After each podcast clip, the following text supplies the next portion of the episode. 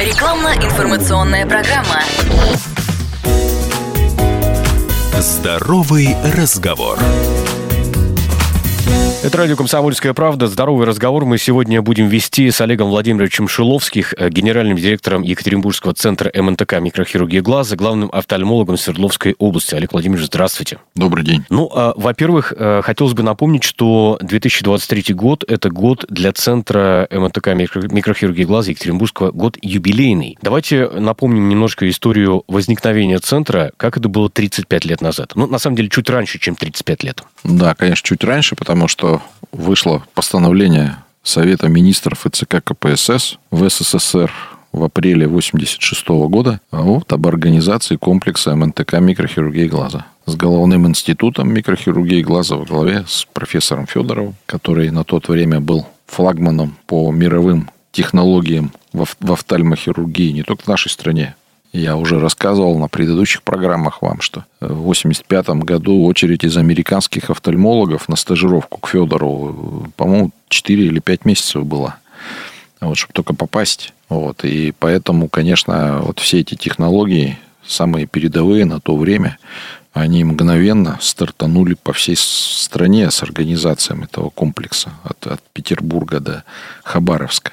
И как же все-таки как же подошли к э, идее, что необходима сеть таких центров по всей стране? Но э, на самом деле, э, со слов Святослава Николаевича, он напросился к тогдашнему премьеру Николаю Ивановичу Рыжкову, ну, с целью попросить у него, так сказать, построить ему еще одно здание там около института, поликлинику там, а предложение создать именно комплекс МНТК, это было предложение Николая Ивановича. Николай Иванович сказал, что, а, что это изменит.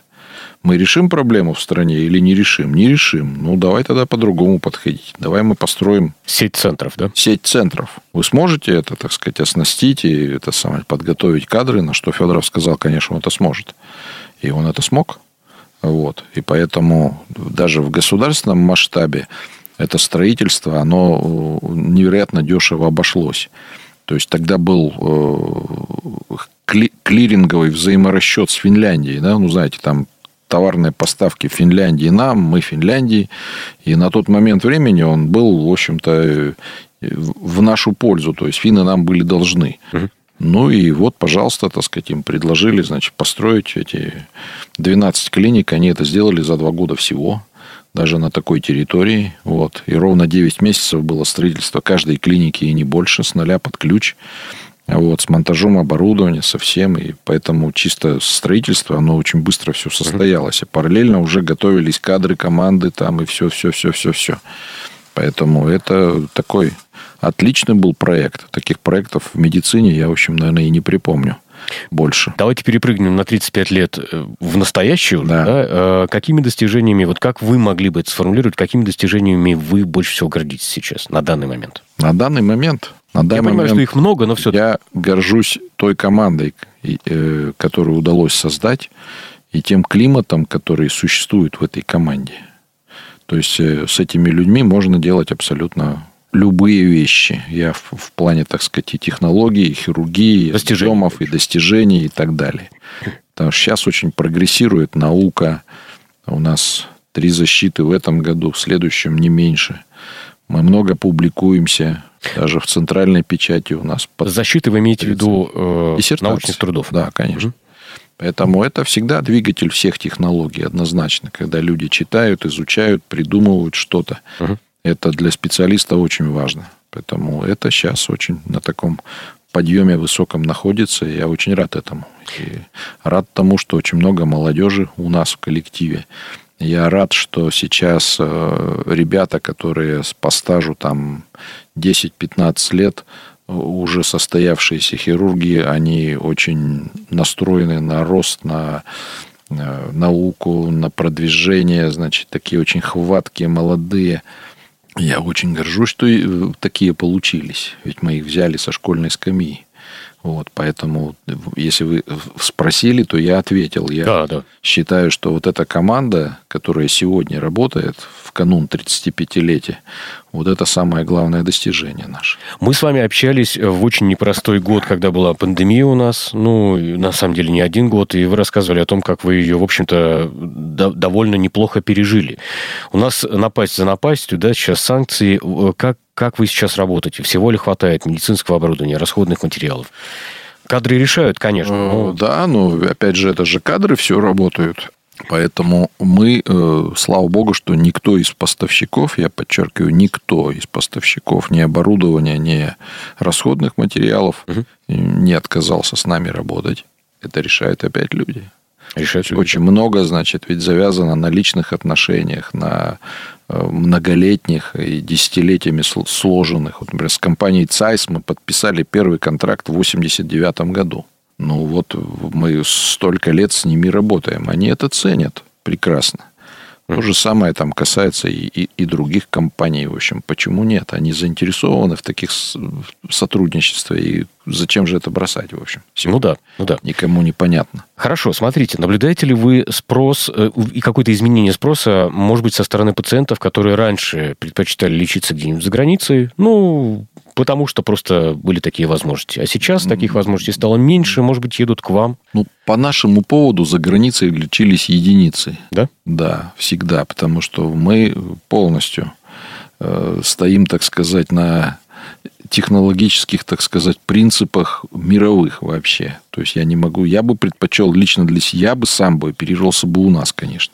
Я много клиник видел самых лучших за границей, но я думаю, что я бы пережился у нас, совершенно точно. Но пациенты из других городов, из Москвы, из Санкт-Петербурга к вам продолжают ехать? Э, приезжают. Не могу сказать, что это прямо вал, но московские пациенты есть каждый день. Каждый день? Да, почему нет? Угу. Долететь два часа тут, в общем, не так уж не так и сложно. Да. да. Эм, у вас планируется, вот вы проговорили уже про защиту э, научных трудов, планируется проведение девятой Евроазиатской конференции по офтальмохирургии. Расскажите, пожалуйста, о ней, о ее идее, как возникла идея проведения, в чем цели и задачи, как бы вы их сформулировали? Ну, идея эта принадлежит моему, так сказать, учителю, который был первые 13 лет директором нашего центра. Вот. Тогда, на тот период, э, она состоялась в 98 году, никаких конференций-то в России-то, в общем, и не проводилось съезда не было офтальмологов российского очень давно. Он потом состоялся в 2000 году. Но до этого, я не помню, где, когда он был, там, в 92-м ли, что ли. Ну, то есть, вот представьте, что существует такой вакуум, никто нигде ничего не собирается, не обсуждает, все где-то там растворились, непростое время было и так далее. И тут вот, в общем, возникает идея, давайте вот соберем всех. И включая, так сказать, не только наших, но и иностранцев позовем. Потому контакты какие-то, мы уже начали ездить там по европейским конгрессам, уже стали уже членами европейского и немецкого общества там и так далее. Ну и, в общем, собрали. И этот э, получился проект. То есть каждый год такие проекты делать тяжко, невозможно и финансово дорого. Но, в общем, мы не каждый год, но вот девятую уже вот-вот проводим. Угу. Вот такую конференцию. Я рассчитываю, что еще через три года мы проведем и десятую. Сам, самый главный смысл проведения конференции, по-вашему, в чем? Обменяться, пообщаться. То есть вот это важно. Вот. Не только показать себя, значит, показать, что там люди достигли. Это тоже интересно. Э, она построена, эта конференция, как дискуссионный клуб. То есть эпиграф ее «Дискуссионные вопросы современной глазной хирургии» дискуссионные. То есть обычные вопросы мы там освещать не будем, и в программе докладов обычных докладов нет. Обязательно доклады спорные, по которым существуют разные мнения абсолютно. Кто так, кто эдак, и во всем мире разные, не то, что там у нас какие-то. А вот, вот и поспорим.